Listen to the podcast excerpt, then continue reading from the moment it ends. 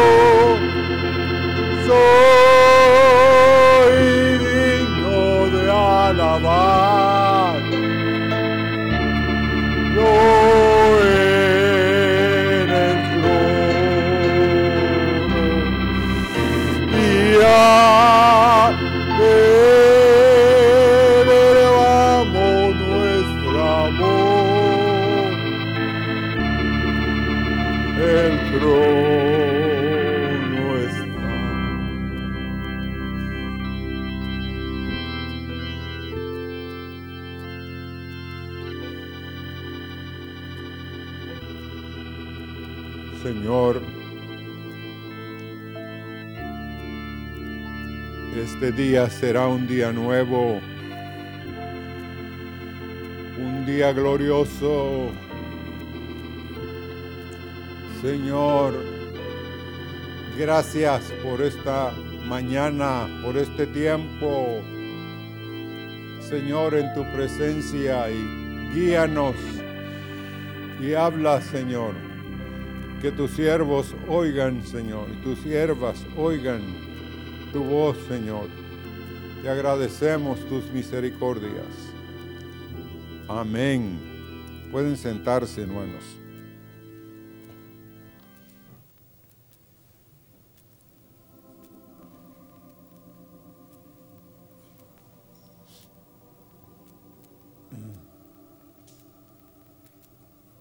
En estos días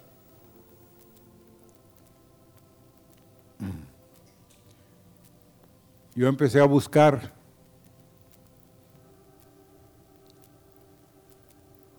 las bondades de Dios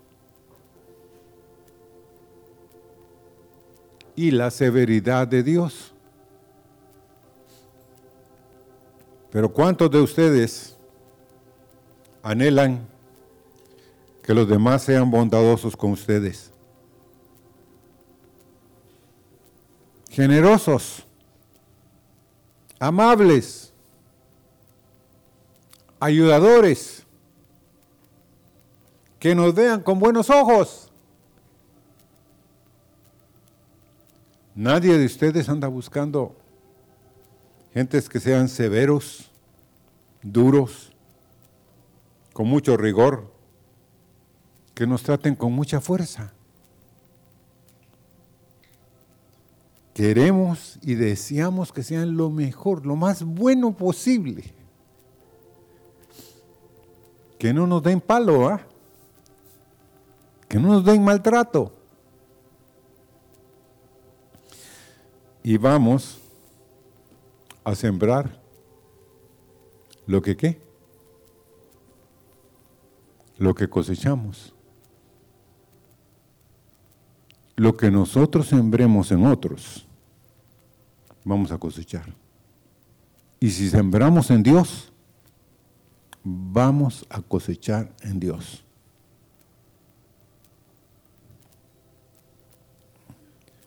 Ahora, ¿cuál es la bondad nuestra?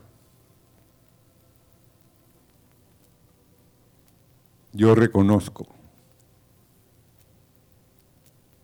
me cuesta ser bondadoso.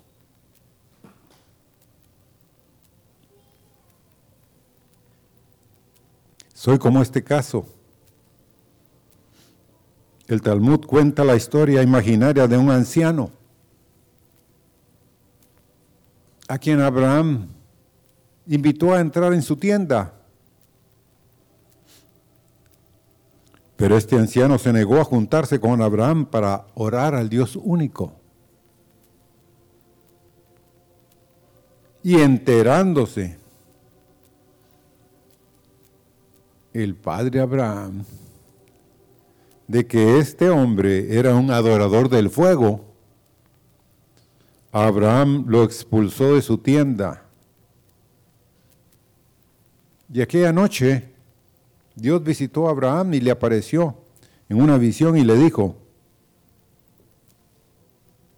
yo he aguantado a ese hombre ignorante durante más de 60 años.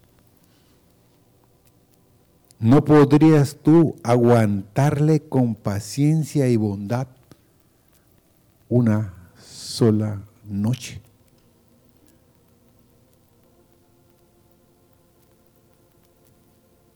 Pregunta para ti.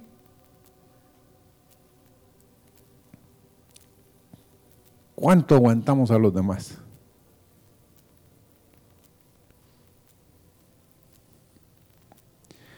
Pero Dios quiere hacer un milagro, porque así como dice el Talmud, en cierto sentido, Dios te soporta a ti.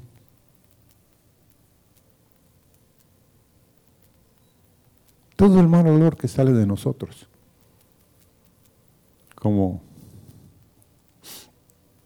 dice un hermano compartiendo acerca del arca de Noé.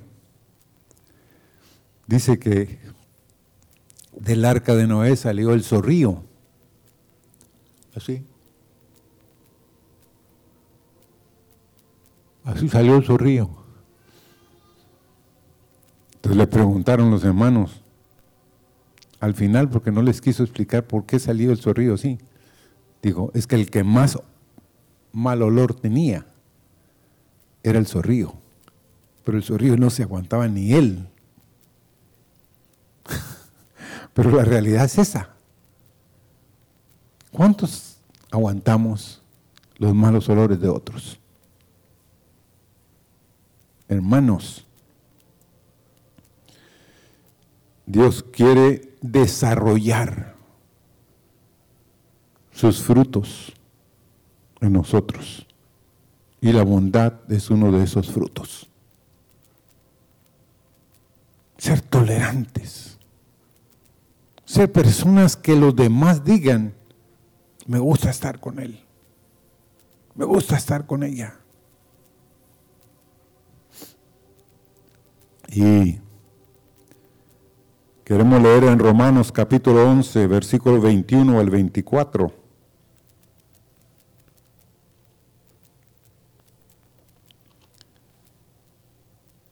Dice, porque si Dios no perdonó a las ramas naturales, a ti tampoco te perdonará. Mira pues la bondad y la severidad de Dios.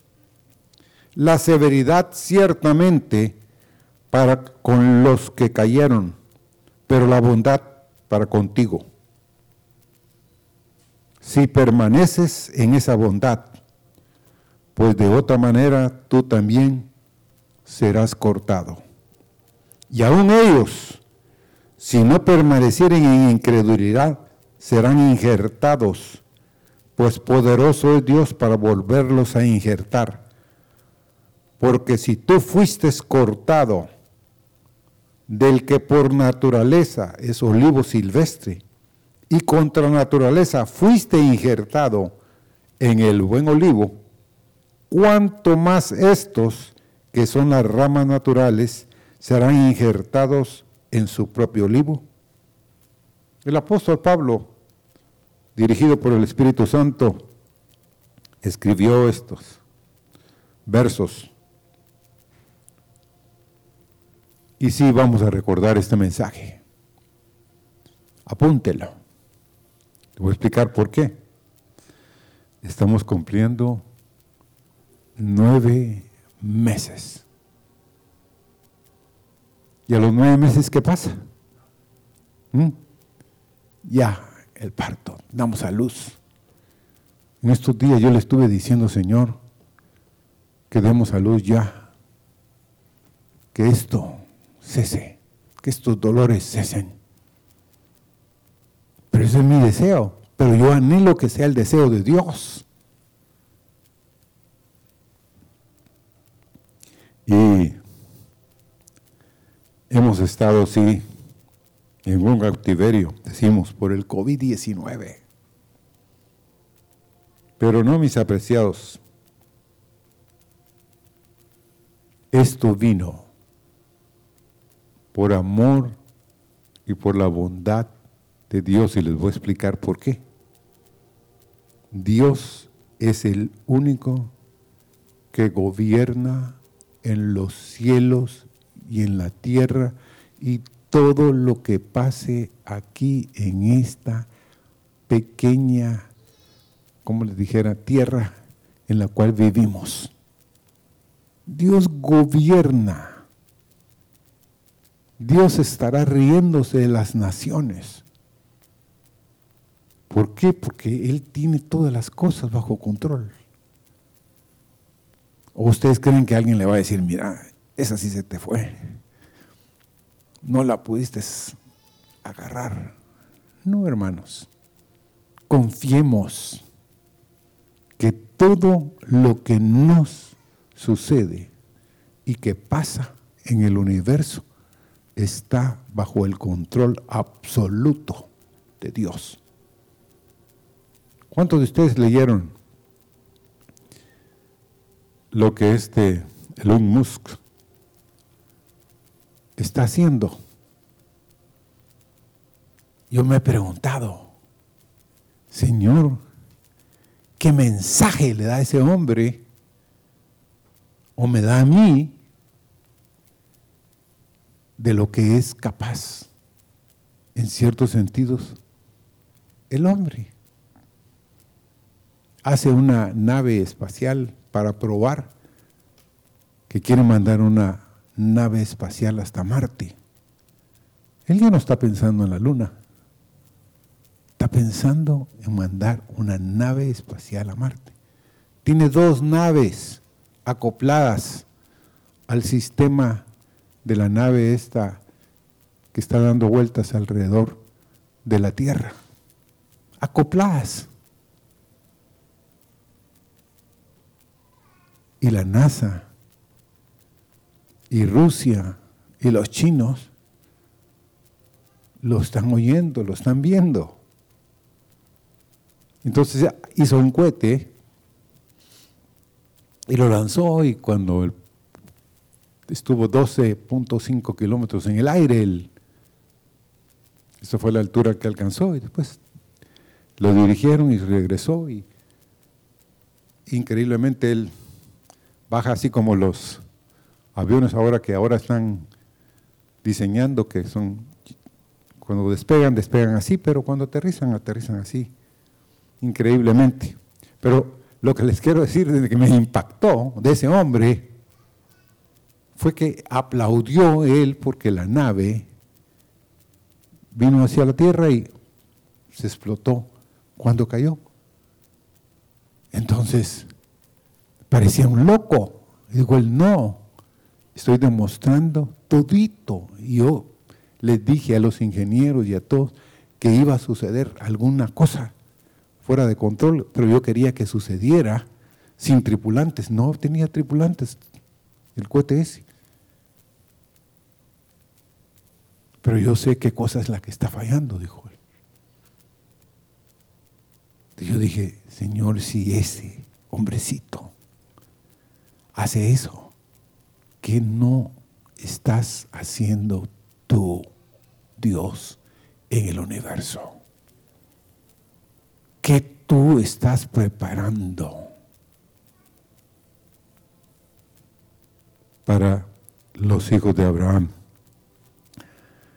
Entonces, el verso 21, volvamos a Romanos. Si Dios no perdonó a las ramas naturales, a ti tampoco te perdonará.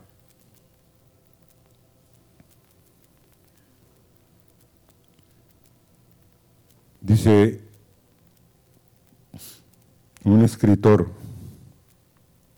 y la Biblia también lo confirma, que tú y yo como gentil fuimos admitidos, porque los judíos fueron excluidos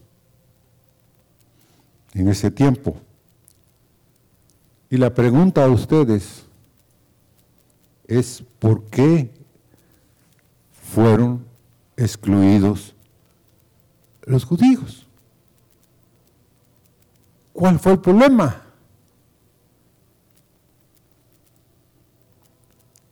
el problema en términos generales es por su incredulidad en el verso de Romanos capítulo 11 y verso 20.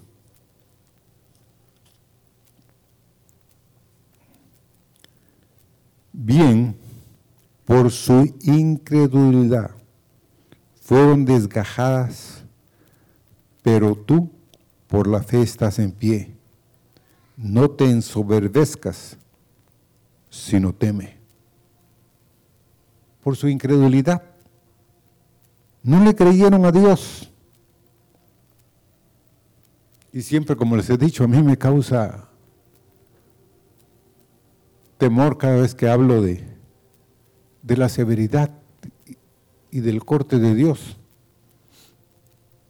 Pero en términos generales, oigan, salieron miles de judíos de Egipto y salieron egipcios con los judíos. Pero yo no leo que ningún egipcio haya entrado a Canaán no me cabe cómo es que Dios fue cortando y cortando y cortando a todos los mayores de 40 años para arriba. ¿Pero por qué? Porque continuamente, hermanos, y eso te puede suceder a ti, me puede suceder a mí, empezamos a no creer, a no confiar a no abandonarnos en Dios, a hacer cosas. Porque una cosa es que estemos en contra del líder, como tuvieron en, el caso de Moisés. Qué fruto que a los tres días no había agua, que no había esto, que no había el otro. Pero todas esas cosas, hermanos, eran cosas, perdónenme, naturales. Pero ninguno de ellos estaba meditando que Dios era el que les estaba proyectando eso. Ellos tenían otro concepto y por eso querían hasta apedrear a Moisés, hasta regresarse a Egipto. Entonces la incredulidad es como una raíz, hermanos que empieza a crecer, que empieza a crecer. Y llega el momento de que la raíz de la incredulidad en nosotros ya no nos deja oír, ya no nos deja sentir, ya no nos deja avanzar. Tenemos que hacer algo con eso. Porque tú como yo fuimos recibidos por la fe. O sea, la fe. ¿Qué es la fe? Es la creencia en Dios, como dice Romanos capítulo 11. Es fe pues la certeza de las cosas que se esperan, las cosas que no se ven. Pero ¿por qué? yo, le, yo le preguntaba, Señor, pero ¿qué cosas son las que no se ven? Las cosas naturales, hermanos. Porque hay un ambiente aquí alrededor nuestro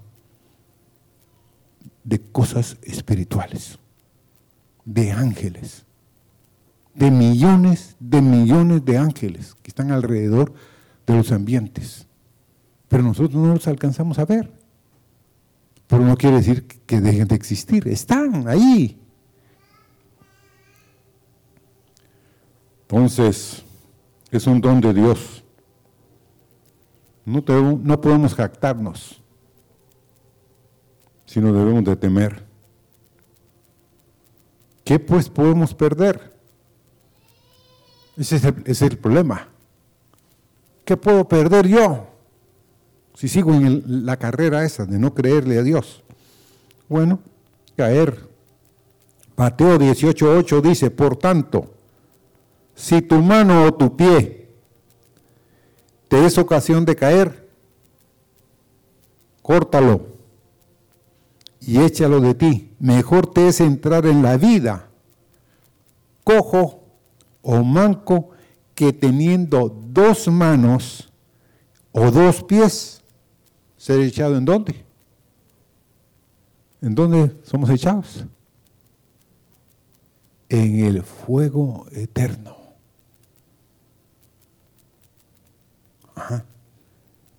Eso está en la Biblia, me dijo alguien. Me asombra. ¿Cómo? La bondad, las misericordias. Nunca olvide que Dios es misericordioso, pero que también que Dios es justo. Que la justicia de Dios es infinita. Y un ejemplo es la vida de Cristo. Padre, sí puede pasar esta copa de mí, pero no se haga mi voluntad, sino la tuya.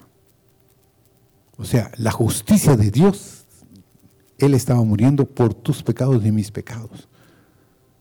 Entonces la justicia decía muerte. Pero Cristo, ¿qué quería? Seguir viviendo, hermanos, en lo natural. Tal vez un tiempito más. Padre, ¿se van a componer estos? No. Tenía que morir. Tenía que morir. Se entregó. Ahí estaba la misericordia de Dios para tu vida y para mi vida, pero estaba la justicia del Padre. Entonces, hubo un hombre, un doctor llamado Maurice Rawlins, doctor en medicina. Este hombre escribe un libro que se llama Más allá, más allá del umbral de la muerte. Y cuenta la siguiente experiencia de un amigo suyo, médico en California, con un individuo a quien resucitó temporalmente. Y dice en el libro, nadie hubiera sabido que se hallaba tan abatido este hombre cuando vino a verme por última vez.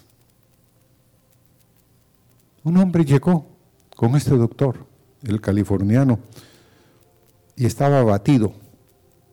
Me dijo que estaba buscando algo más de lo que la vida le había ofrecido. No estaba contento con lo que la vida le había dado. Yo mismo no lo entendí, dijo el doctor, y fue, fue una gran lástima, porque fui llamado por sus familiares a su hogar, situado en Beverly Hills, en California, y lo hallé tirado en el piso con una herida de bala que le había penetrado por la boca. le hice el procedimiento de resucitación y volvió en sí. Él movió negativamente la cabeza. Le dije que íbamos a hacer todo lo posible para salvarlo. Que era una lástima que hubiera tomado la triste resolución que tomó. Movió la cabeza en señal de aprobación sus últimas palabras fueron las siguientes. Tengo miedo. No me deje descender al infierno, pues es un lugar terrible y ya lo puedo ver. ¿Qué es lo que vio este hombre? Nadie puede saberlo pues falleció poco después, pero indudablemente vio algo muy desagradable y terrible, a donde no quería ir.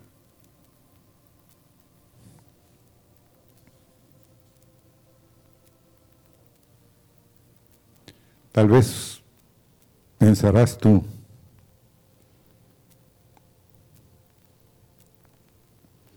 que es algo muy feo, muy doloroso hablar en estos términos. Pero hermanos,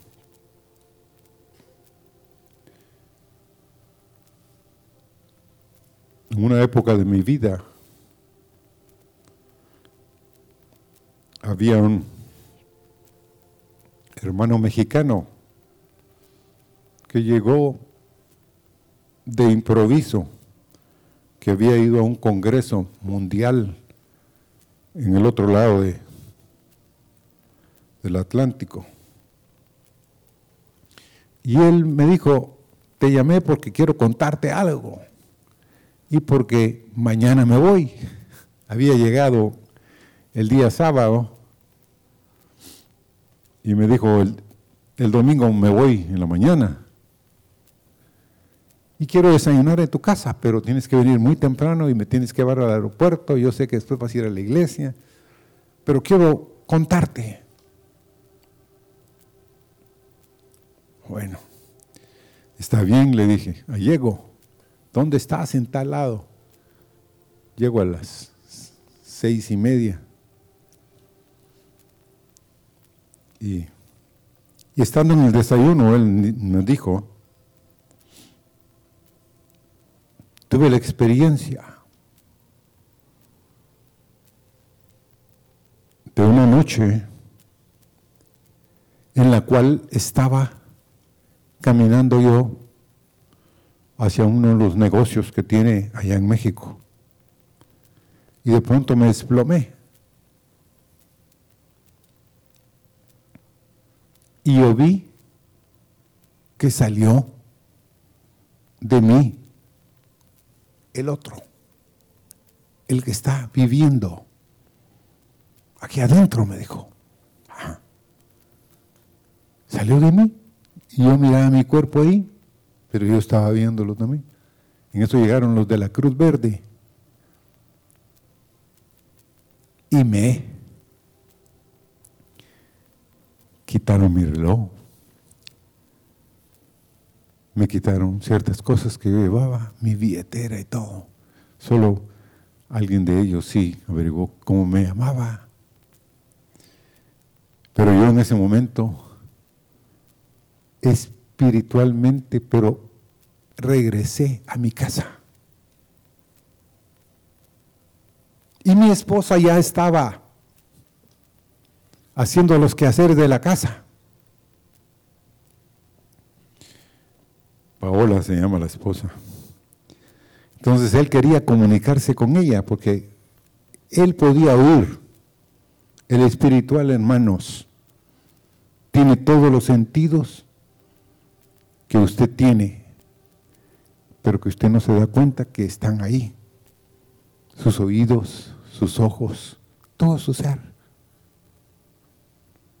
Entonces él podía escuchar a Paola cantando y él trataba de comunicarse con ella para que fuera allá donde él estaba su cuerpo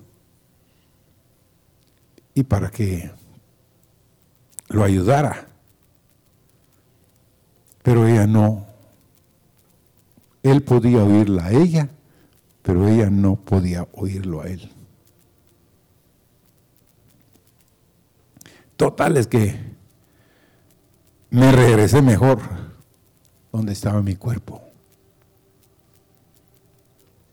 Y en eso pasó, en ese instante que regresé, que venía de regreso, que yo unas semanas antes había estado en un funeral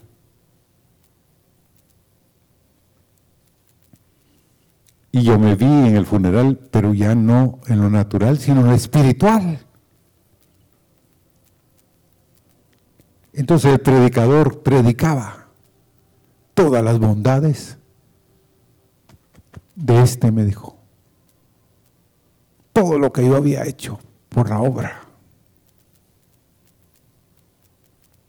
Pero él le gritaba, no hable de todo lo bien que he hecho, hable de todas las cosas que han sido malas que yo he hecho.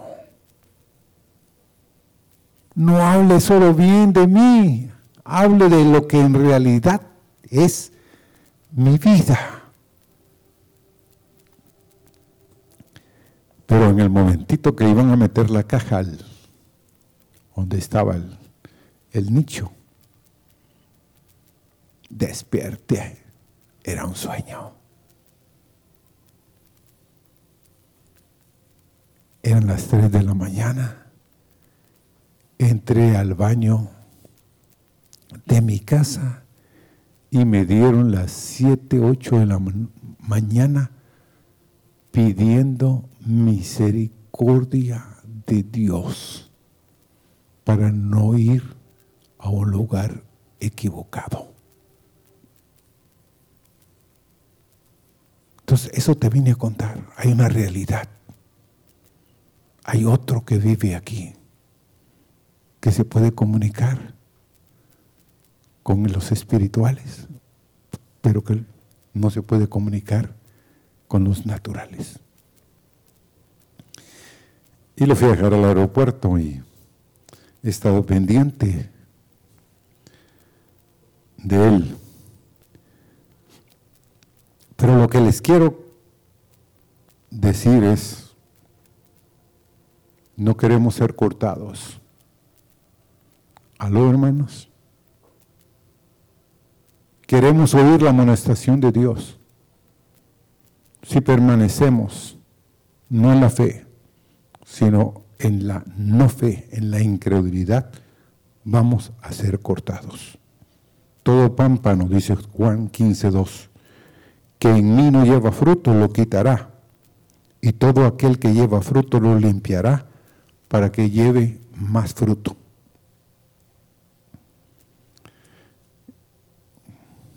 ¿Cuál es la cláusula condicional de este verso 22? en el cual Pablo dice, y el Espíritu que serán cortados o separados,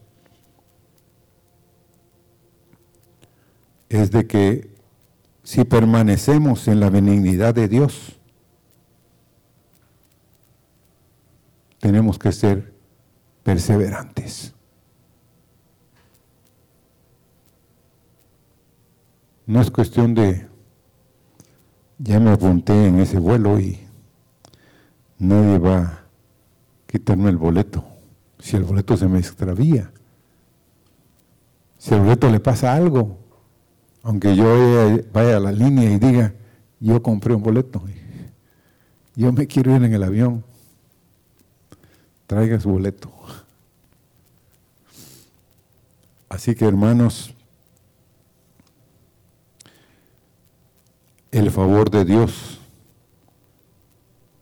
la, acogida salvídica de Dios y la perseverancia y la perseverancia son correlativos. Tenemos que permanecer. No importa lo que te hagan, lo que digan, tú tienes que mantenerte como decía la profecía. Yo sé que mi redentor vive. Yo sé que de este muerto puede levantarse de la vida. Y otro caso es, hablemos de la bondad de nuestro padre Abraham en Génesis 21, 23. Vamos ahí, Génesis 21, 23. Miren el trato que le hace a Abimelech.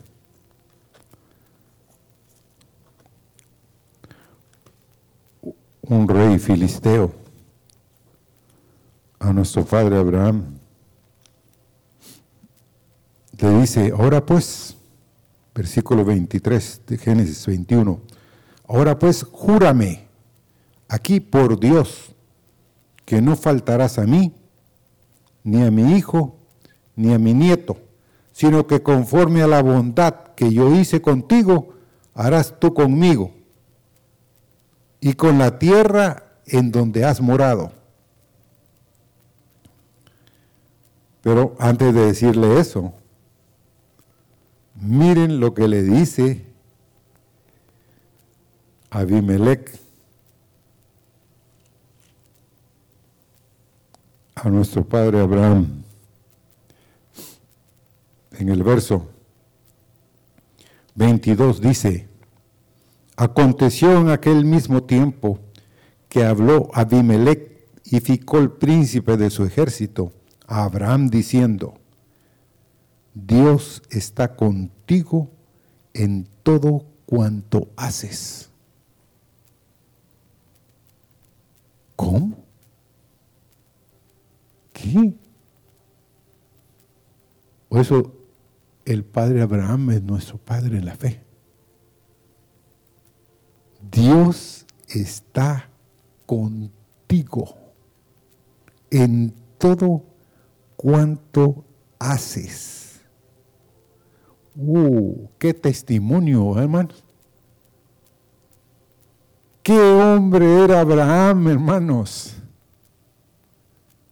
Que Ficol el príncipe y el rey este Abimelech le dicen,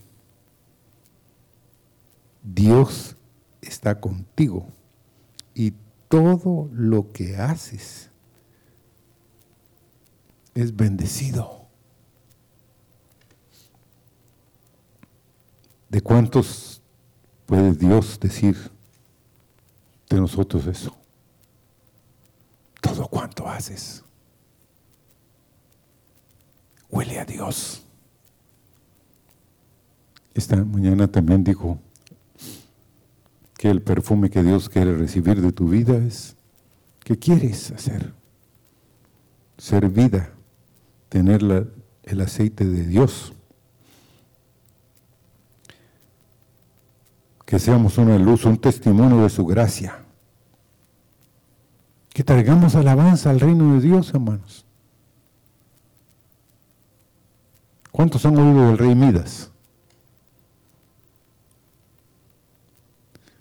Dice que el rey Midas quería a este hombre que todo lo que tocara se volviera oro. Solo eso le pedía su corazoncito. Pero la realidad es esta. ¿Crees tú que en Dios podemos llegar a que todo lo que toquemos sea Dios que lo toca.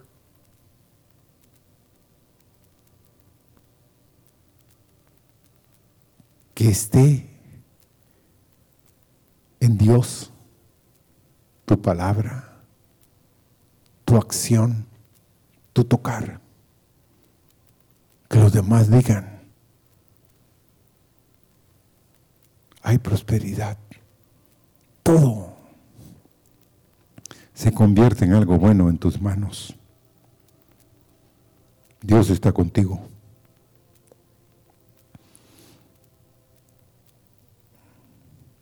Mucho nos va a aprovechar, hermanos,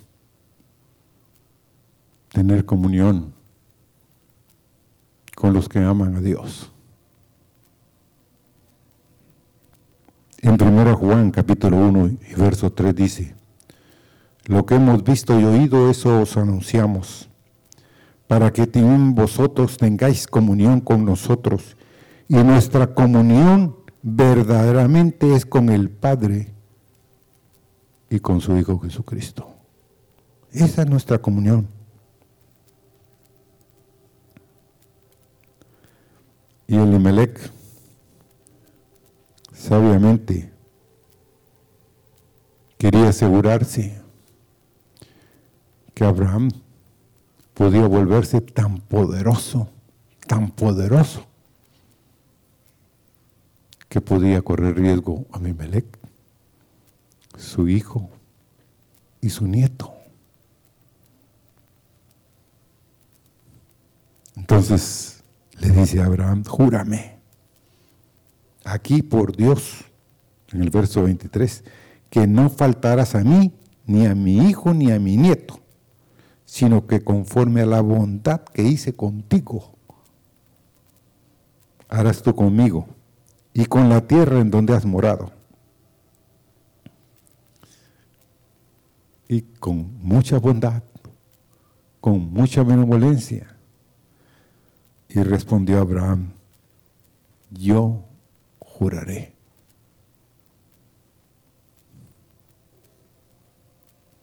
¿Cuánto vale tu palabra? ¿Aló? ¿Cuánto puedes guardar tú tu palabra? ¿Cuánto tu palabra tiene peso? En esa época no había alguien que trajera la escritura y que, le pusiera a Abraham, bueno, poné tu sello, pues, o poné tu dedo. Fue del decir de sus labios. Y eso en cierto sentido lo hemos olvidado, hermanos. Pero Él anhela que guardemos las palabras que le hemos dicho a otros y sobre todo a Dios. ¿O será que a Dios se le olvida lo que le decimos, hermanos? ¿Qué piensa usted? ¿Será que a Dios se le tapan los oídos? ¿Será que Dios no ve, hermanos? Que no percibe en nuestra vida que le hemos dicho palabras, pero Él las tiene porque dice que las oraciones suben y están presentadas delante de Dios. Dios no es sordo, está oyendo y oye, como nos dijo una joven, oye hasta lo más profundo, que no dices, pero que pensaste en tu corazón. ¿Cómo? Sí. Porque en muchas escrituras dice que los hombres cavilaban ¿Qué quiere decir eso? Que adentro estaban pensando esto y esto, y el Señor les decía lo que estaban pensando. Pero ¿cómo lo oía él? Porque Dios lo oía. Y por eso el salmista en el Salmo 25, 7 dice, de los pecados de mi juventud y de mis rebeliones no te acuerdes conforme a tu misericordia, acuérdate de mí por tu bondad, oh Jehová. ¿Cuántos quisiéramos hacer esa confesión esta mañana? Perdona mis rebeliones. No te acuerdes de mis pecados que cometí en la juventud.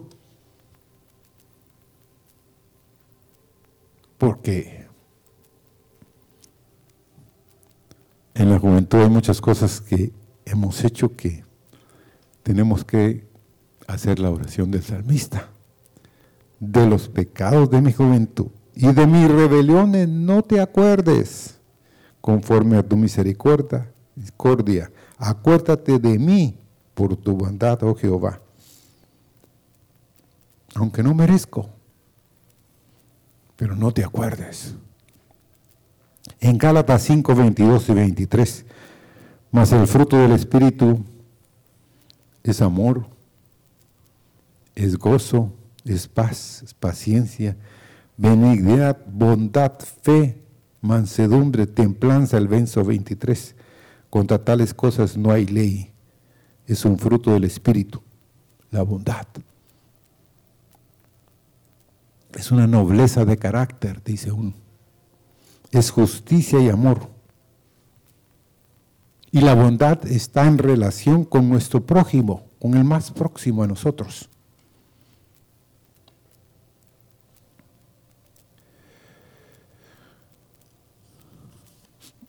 Queremos terminar esta mañana con un verso en Oseas, capítulo 14, y verso 1.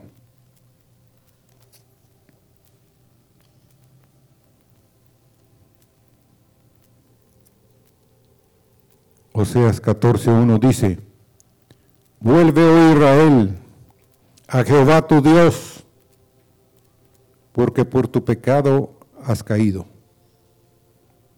Vuélvete, regresa, ya no sigas, oh Israel, vuélvete a tu Dios, porque por tus faltas o tus pecados has caído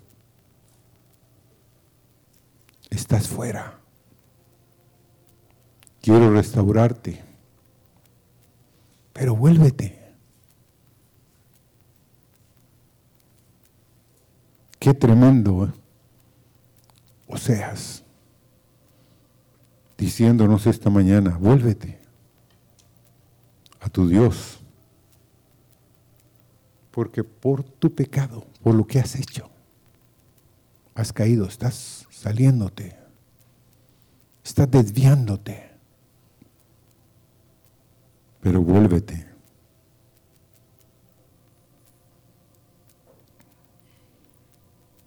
Señor, esta mañana, ¿dónde están tus misericordias? Que juraste a David por tu verdad, Señor, que le hablaste a Job.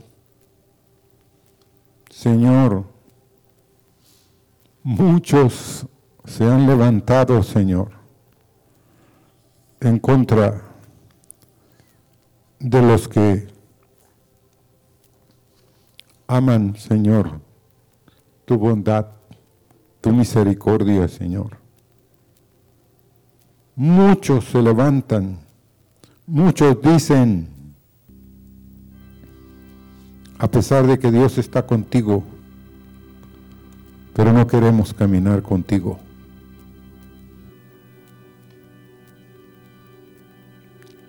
Y Señor, queremos que tú nos ayudes a tener un corazón bondadoso, a tener un corazón, Señor, que piensa, que tolera, que lleva la carga, Señor, por otros. No queremos que tú digas que has llevado la carga de nuestras vidas y que nosotros no podamos llevar la carga ni un tiempo, ni un momento, ni un día por otro, Señor. Ayúdanos, Señor. Ayúdanos en esta mañana a tener un corazón que se rinde, que reconoce su necesidad de tus bondades y tus misericordias, que no abandona el sitio, Señor, de tu presencia, de tu comunión. Señor, no podremos cambiar si no venimos a ti que tienes las palabras de vida eterna. Señor, como la profecía nos dijo esta mañana, ¿a quién iremos? ¿A quién iremos, Señor, si solo tú tienes palabras que nos dan vida, Señor, que nos dan tu ayuda y tu, sostén, Señor? Gracias te damos por estar, Señor, con nosotros. Siéntate en tu trono no, Señor,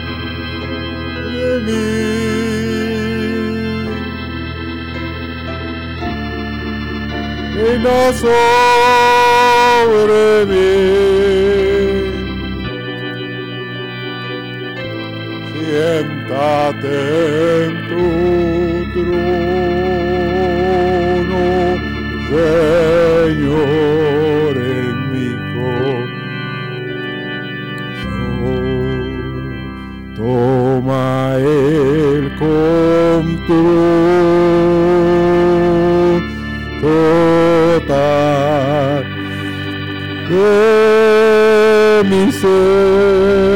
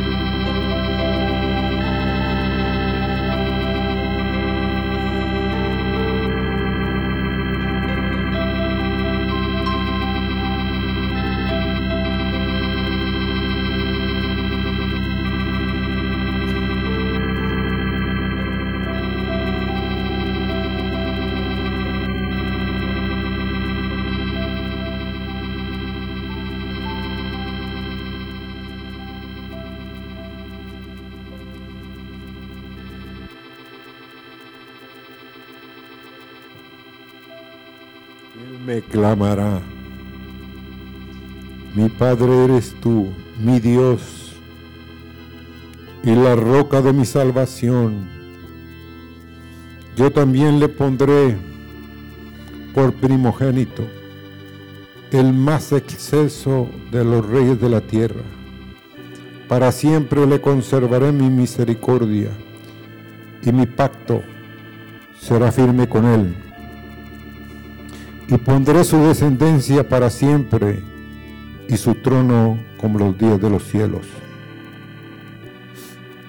Amén. Mm, Reina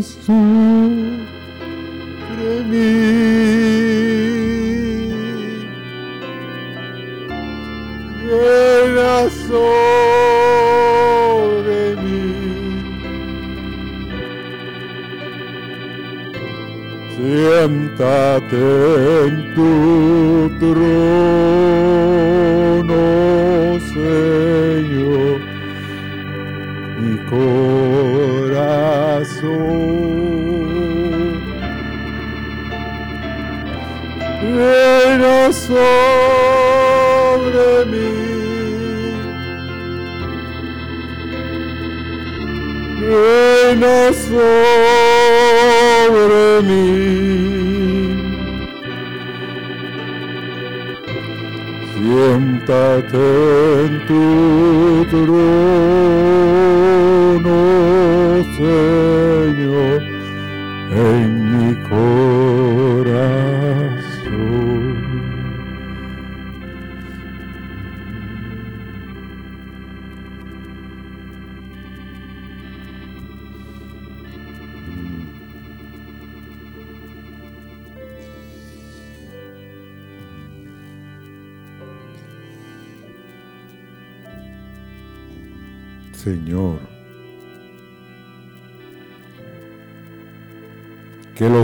Cielos atestiguen que anhelamos que tú reines, tú establezcas tu trono, Señor, en nuestra vida, en nuestro ser, que otros vean, Señor, y vengan a decirnos, Dios está contigo. Queremos caminar contigo. Queremos correr contigo. Queremos encontrar al Dios que tú has hallado. Mm, Señor, gracias. Gracias en esta mañana.